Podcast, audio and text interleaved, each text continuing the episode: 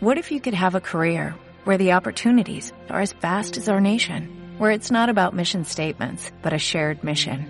At U.S. Customs and Border Protection, we go beyond to protect more than borders, from ship to shore, air to ground, cities to local communities. CBP agents and officers are keeping people safe. Join U.S. Customs and Border Protection and go beyond for something far greater than yourself. Learn more at cbp.gov/careers. Radiovisión. Ya está con nosotros Salvador Quispe, sociólogo, dirigente de Pachacutic y ex prefecto de Zamora Chinchipe. El tema choque de trenes entre Pachacutic y la CONAIE. Hay tensión entre Pachacutic y la presidencia de la CONAIE por la definición de los precandidatos presidenciales. Una tensión instalada desde octubre entre sectores más conservadores del movimiento indígena y otros que buscan alternativas de mayor consenso político y pragmatismo. Habla ahí uno de los dirigentes nacionales. Sí, si es que tuviésemos algún problema técnico, ya sabes, continúas tú con la entrevista, pero doy una cordial bienvenida al doctor Salvador Quispe, dirigente de Pachacuti y de Zamora Sinchipe. Salvador, le pregunto, ¿cuántas placas tectónicas siguen moviéndose desde octubre entre Pachacuti y la CONAI? Insisto, ¿cuántas placas tectónicas siguen moviéndose desde octubre entre Pachacuti y la CONAI? Le escuchamos, Salvador, adelante. Sí, buenos días, señor Oquendo, qué gusto saludarlo y sobre todo qué gusto saludarlo desde la selva del sur de nuestra Amazonía ecuatoriana. Saludarlo a usted y saludar a Quito y saludar a su distinguida audiencia.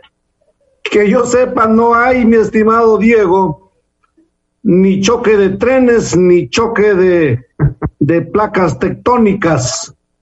Un poco más, vamos a decir que están chocando dos planetas. Y no hay tal cosa. Yo creo que hay otros choques mucho más fuertes en el Ecuador que los criterios en democracia dentro del movimiento indígena, dentro de Pachacuti, dentro de los sectores sociales. A mí me parece, mi estimado Diego, que estamos, que estamos eh, maximizando demasiado los criterios que existen al interior de nuestras organizaciones. ¿Cuál es el punto que el punto que estamos conversando y que se va a superar? Yo creo ya se superó ayer o tal vez eh, si no porque yo no he podido participar de las reuniones porque por el problema de, de COVID-19 no hay como como antes se podía hacer presencial y todas estas cosas.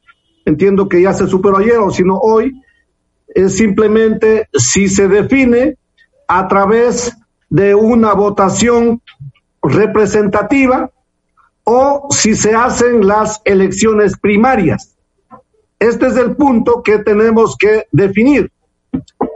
Hay unos compañeros que tienen el criterio de que se define un consejo político solamente por los compañeros coordinadores provinciales de Pachacuti, y hay otros compañeros donde también está la CONAIE que han dicho que no, que eso se defina a través de unas elecciones primarias, que sean las bases las que decidan. Yo personalmente estoy de acuerdo que se decida a través de elecciones primarias, que sean las bases las que decidan quién va a ser el candidato a la presidencia.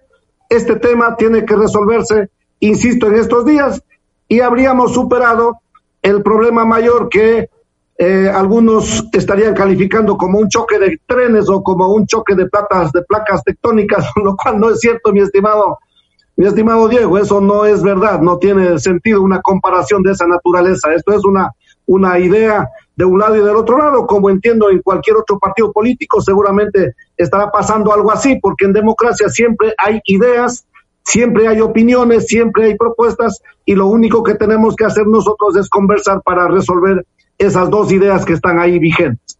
Estamos dialogando con el doctor Salvador Quispe, dirigente de Pachacuti y el prefecto de Zamora Chinchipe.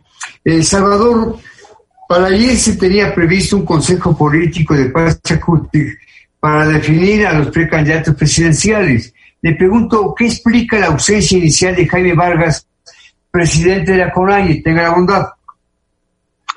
Esto que estoy diciendo, mi estimado Diego, esto que estoy diciendo, ¿no? Los compañeros, unos propusieron de que ayer se defina y la CONAIE dijo no, no queremos que defina solamente los coordinadores, que definan las bases a través de las elecciones primarias.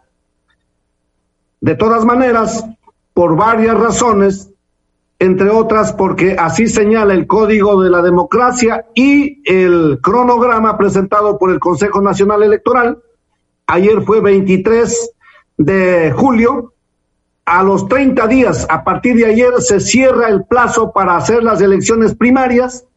Entonces, al no descartar hacer las elecciones primarias, porque el 23 de agosto vence el plazo para eso de acuerdo al cronograma presentado por el CNE, tuvimos que ayer hacer del Consejo Político, no pudo estar el compañero presidente de la CONAIE, pero en la tarde tuvimos una reunión con la CONAIE.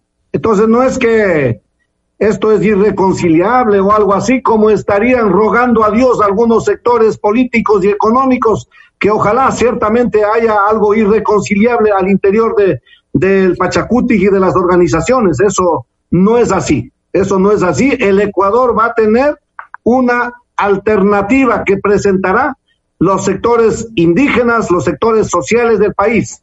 Eso lo damos por seguro. El Ecuador va a tener una alternativa en ese sentido y en democracia el Ecuador resolverá por qué camino avanzar hacia adelante.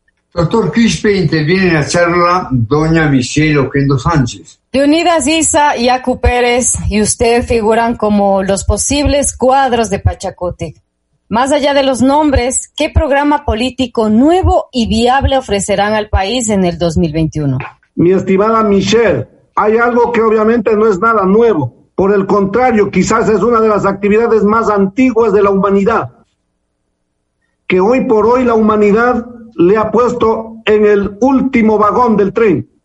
Por ejemplo, la agricultura. Usted y los ecuatorianos sabemos que la agricultura es la principal actividad del ser humano porque de eso depende los alimentos para satisfacer el estómago de cada ser humano. Pero la agricultura ha sido relegada totalmente. El Ecuador era un país exportador no solamente del café, cacao y banano que mis profesoras me dijeron cuando yo estaba en la escuela. Y lo decían con un sano orgullo, Ecuador, primer exportador de café, cacao y banano. ¿Qué pasó en estos últimos 40 años con esas exportaciones? Pero si leímos los libros, no solamente el café, cacao y banano. El Ecuador también era exportador del trigo, por ejemplo, en los años 40, en los años 50. ¿Qué pasó con esas exportaciones? ¿Por qué hoy se ha invertido todo esto? En vez de ser exportadores, Hoy somos importadores del 98% del trigo que se consume en el Ecuador. Tenemos que dar la vuelta a esto. Tenemos que volver la mirada a nuestra naturaleza. La agricultura será la primera actividad que vamos a retomar con fuerza para, para implementar la producción, generar el empleo y desde ahí la economía, ojalá no solamente para el consumo interno de la nación, sino también para tener excedentes y las exportaciones y de esa manera garantizar la estabilidad de la dolarización. Si no se vende algo, no llegarán los dólares. Hoy por hoy solamente se han dedicado a pedir dólares y cumplen al pie de la letra los compromisos con los acreedores, solo pensando para tener un buen crédito y seguir pidiendo dinero.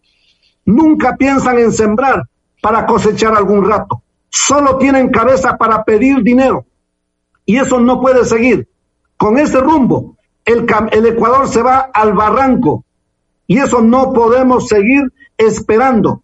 Así que por eso estamos aquí, para invitar a una gran minga nacional, con dinero o sin dinero, a una gran minga nacional para cambiar nuestro pensamiento y retomar esos temas tan relegados y más aún hoy, en plena, en plena pandemia, cuando se necesita garantizar una soberanía alimentaria para todos los ecuatorianos. Así que ese es uno de los puntos, mi estimada Michelle, y si hay tiempo, pues con gusto para descifrar también los otros temas que son parte de nuestra propuesta. Pues Salvador se expresa con un sentido profundamente práctico y convoca a una gran minga nacional con plata o sin plata. Apreciamos eh, la consistencia práctica de Salvador. Salvador, por lo demás, ¿qué autocrítica ha hecho Pachacuti en estos meses? ¿Tomará distancia de la vigilancia de Jaime Vargas y de la falta de consistencia de varios de sus legisladores, Salvador? A ver. No vamos a tomar ninguna distancia, mi estimado Diego. Si alguno de nuestros compañeros no están acertando con el trabajo encomendado, lejos de tomar distancia, lo que nos toca es más bien acercarnos más a aquella compañera o compañero para conversar, para escuchar, y si es que hay que pedir correctivos, para pedir correctivos, pero para avanzar de una mejor manera. No se trata, mi estimado Diego, de distanciamientos para resolver los problemas o internos o la crisis del Ecuador. Para resolver los problemas en casa, usted sabe, cuando un hijo comete un error, no se trata de echarlo, hay que llamarlo, y hay que sentarnos juntos a conversar y a encontrar el problema y a resolver. El Ecuador es una familia muy grande que necesita, lejos de estar echándolos, se necesita convocar, invitar. Y eso es lo que vamos a hacer primero al interior de nuestras organizaciones cuando existen algunos criterios de disenso que son propios de la democracia. Nuestras organizaciones, entre otras cosas, somos democráticos. Aquí no hay la palabra dictatorial ordenando al otro hacer lo que tiene que hacer. No. Nuestras organizaciones son democráticas y, nuestros y nuestros pueblos y nuestros compañeros son gente pensante. Cada quien tenemos nuestros pensamientos y nuestras opiniones. Y el Aconaye y el Pachacuti, siendo organizaciones diversas, pues entonces hay muchos pensamientos y muchas opiniones. Eso es cierto. Y eso es necesario. Y entonces lo que tenemos que hacer son acercamientos, ya sea con los compañeros legisladores, ya sea con las autoridades que cumplen su función en los gobiernos seccionales, o nuestra dirigencia o nuestras bases. No fácil, no fácil. ¿Y quién ha dicho que manejar las cosas en democracia es lo más sencillo?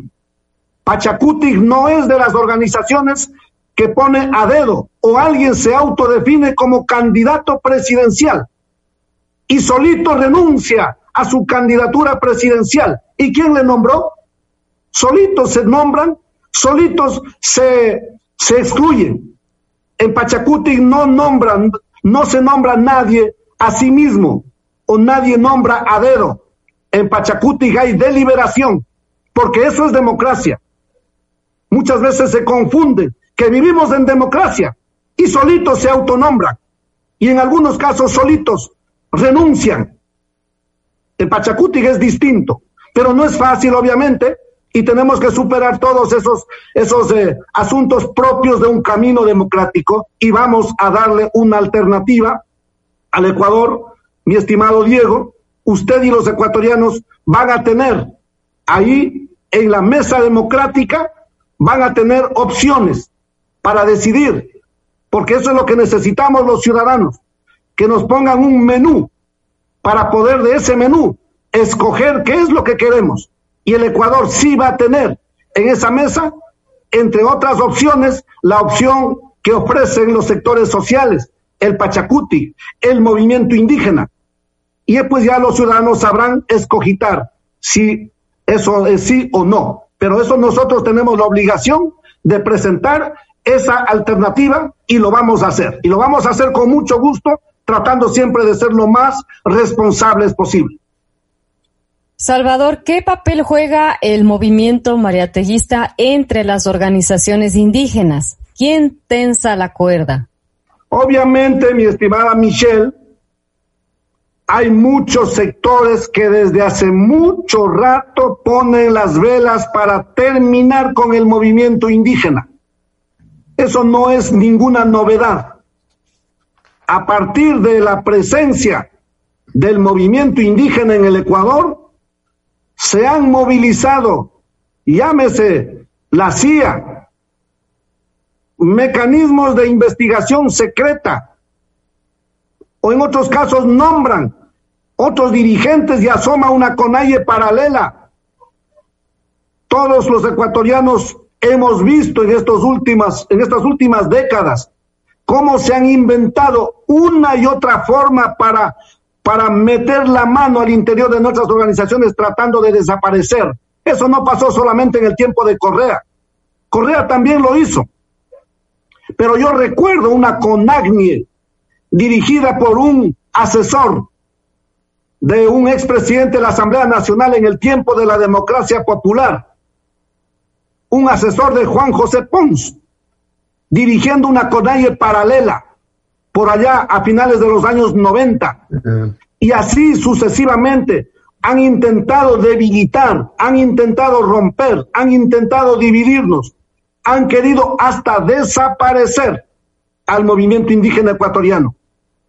Hoy los mariáteguis me parece que tratan o intentan hacer nuevamente algo así. Lo denunciamos en su momento. Personalmente, denuncié en octubre, en plena movilización social. Y claro que eso me ha costado persecución. Pero no importa. Nosotros aquí no estamos para estar con temores de nada. Les he dicho públicamente, igual he de morir algún día de algo pero no vamos a estar con temores y vamos a denunciar. Si quieren cooperar en un proceso alternativo, vengan, bienvenidos, pero vengan indicando el rostro y diciendo qué propuestas tienen y vamos a conjugar esas propuestas.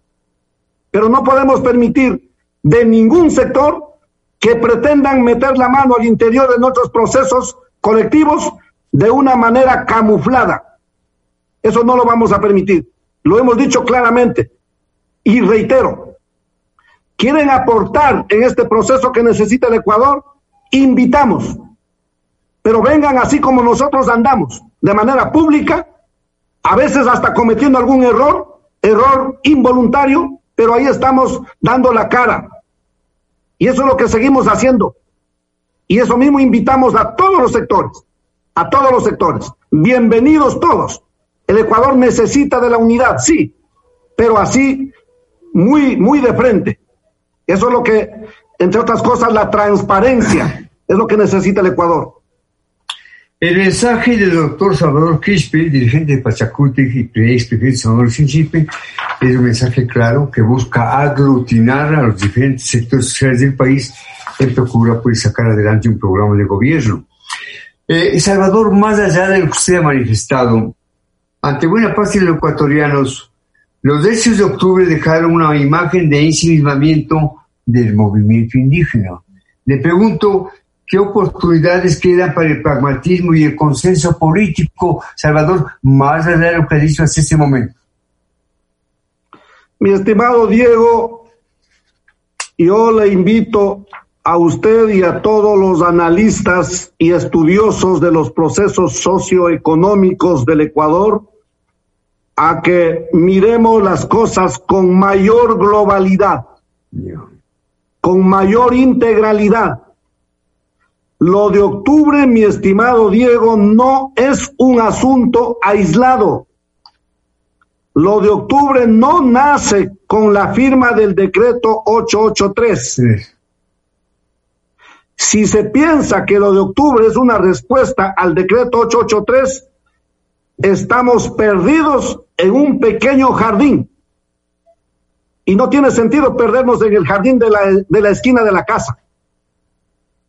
Lo de octubre es una respuesta a todas las políticas sociales, económicas que se han venido implementando en el Ecuador a espaldas de los ecuatorianos por decirlo de alguna manera, desde el retorno de la democracia allá en el año 79 para acá.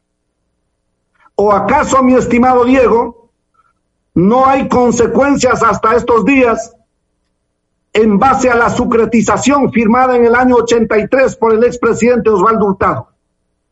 ¿O acaso eso ha cambiado cuando vemos, para señalar unos brevísimos ejemplos, el salvataje bancario, el feriado bancario del año 99? ¿O acaso eso ha cambiado cuando vemos la aprobación de una ley que dijeron que era para el fomento productivo, aprobada en agosto del año 2018, y lejos de fomentar la producción, lo único que hizo fue perdonar los intereses, los recargos, las multas para quienes no habían pagado los impuestos a tiempo. ¿O acaso no es lo mismo? En estos días, mi estimado Diego, entremos a la página oficial del sistema de rentas internas y vamos a encontrar allí una larga lista de empresas que deben 20 millones, 25 millones, 30 millones de dólares de impuestos no pagados en los años anteriores y que en total suman más de 1.400 millones de dólares. Y por otro lado nos dicen que no tienen dinero para pagar a los profesores, que no tienen dinero para pagar a los médicos, que no tienen dinero para atender en los hospitales. ¿Cómo van a tener dinero si entre ellos se cuidan las espaldas para sus actos de corrupción, porque eso no tiene otro nombre. Eso de no pagar los impuestos no tiene otro nombre, son actos de corrupción, hecho en común acuerdo entre los administradores del Estado y el sector empresarial. Lo de octubre fue una reacción a esta actitud de décadas y lo que tenemos que hacer es aprender para corregir. Y ojalá nunca más, mi estimado Diego, ojalá nunca más sea necesario un octubre. Pero usted sabe, eso no depende del pueblo tolerante, de ese pueblo que espera, ha esperado todos los años 80, los años 90 y los 20 años de este nuevo siglo ha sido un pueblo que ha esperado, pero tanto va el cántaro que al final se rompe. Y eso es lo que pasó en octubre. Así que, con todo el respeto para los detractores de octubre, miremos con integralidad lo que ha pasado. Corríjase esos errores y evitemos que se vuelva a dar otro octubre. Y no esperemos que el pueblo salga a su manera cuando sale, porque cuando el pueblo sale, sale a su manera. Y no estemos después quejándonos porque el pueblo ha salido a sacar unos cuantos adoquines de las, de las eh, calles de nuestra querida capital de la República. Ese es el problema, no entender y seguir haciendo, y yo diría algunos a propósito, y seguir burlándose, porque hoy mismo tenían que haber hecho la gestión necesaria y fíjese usted, mi estimado Diego, cuando aprobaron ahora últimamente la ley del apoyo humanitario, entre comillas, estuvo la transitoria décima primera y la transitoria décima quinta, que le daba al sistema de rentas internas un poco más de autoridad para que pueda cobrar esos 1.400 millones de dólares. Pero llegaron a un acuerdo entre los que aprobaron esa ley con el creo a la cabeza para sacar esos, esas transitorias, la décimo primera y la décimo quinta. Y ahora no existen esos artículos de la ley y sigue postergado el cobro de esos impuestos. Así es como siguen burlándose. Y así quieren ser gobierno nacional. ¿Para qué? Para seguir salvando, perdonando a los grandes y quitando las horas de trabajo al empleado, al trabajador que gana 500 dólares? Lo único que están haciendo, mi estimado Diego, si ganan esas propuestas, lo único que están haciendo es provocándole al pueblo para que se vuelva a repetir un nuevo octubre. Y no vamos a estar de acuerdo jamás con eso. Salvador, ¿cuán gruesa debe ser la línea que separe a Pachacutic del correísmo? ¿Hay dirigentes que quieren correizar al movimiento o a la CONAI? Yo creo que sí, mi estimada Michelle. Yo creo que sí. Lo intentaron en octubre manejar ellos la movilización. Y repito, lo intentaron y yo lo denuncié. No sé si ustedes se enteraron. Sí, sí. Lo denuncié públicamente, más allá del riesgo, porque me dijeron, denunciarlos a ellos es correr un alto riesgo. No importa, no importa. No lo permitimos. Ahora también veo que no sé con qué intereses, pero tratan de inmiscuirse en nuestros procesos. Yo espero que Dios nos dé la suficiente sabiduría para poder avanzar en los propósitos que tenemos. Nuestra agenda incluye la defensa de los derechos, las libertades, los territorios, el agua, y vamos a trabajar en ese sentido, la soberanía alimentaria, obviamente el empleo. Y para eso del empleo, entre otras cosas, mi estimada Michelle, mi estimado Diego, entre otras cosas, tenemos que darle a la juventud y a los ecuatorianos las herramientas necesarias para que puedan crear su propio empleo. ¿Y cuál es una de esas herramientas? Una política crediticia accesible.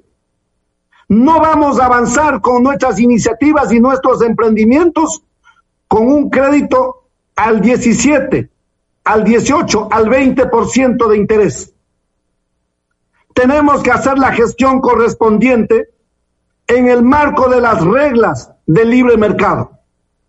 O se abren las puertas que vengan bancos extranjeros que ofrecen créditos a mucho más bajo las tasas de interés, o regulamos esto a través de una ley, o utilizamos la banca estatal para que compita con la banca privada. Hay muchos mecanismos, pero tenemos que darle una respuesta a la juventud emprendedora para que saque un crédito y con ese crédito pueda impulsar su emprendimiento, cree su propio empleo y ojalá cree dos, tres o cuatro o los que pueda de empleo más, se multiplique la generación del empleo y podamos ir resolviendo esa necesidad tan básica de los ecuatorianos.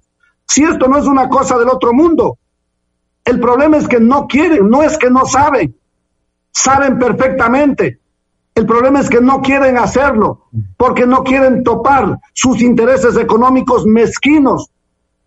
Si en el Ecuador hay culpables del retraso económico, de la falta de producción, entre otros, se llama el sector banquero, que han sido mezquinos con una política accesible para los ecuatorianos. Lo único que les interesa es ganar dinero todos los días, no importa cómo vivan los ecuatorianos.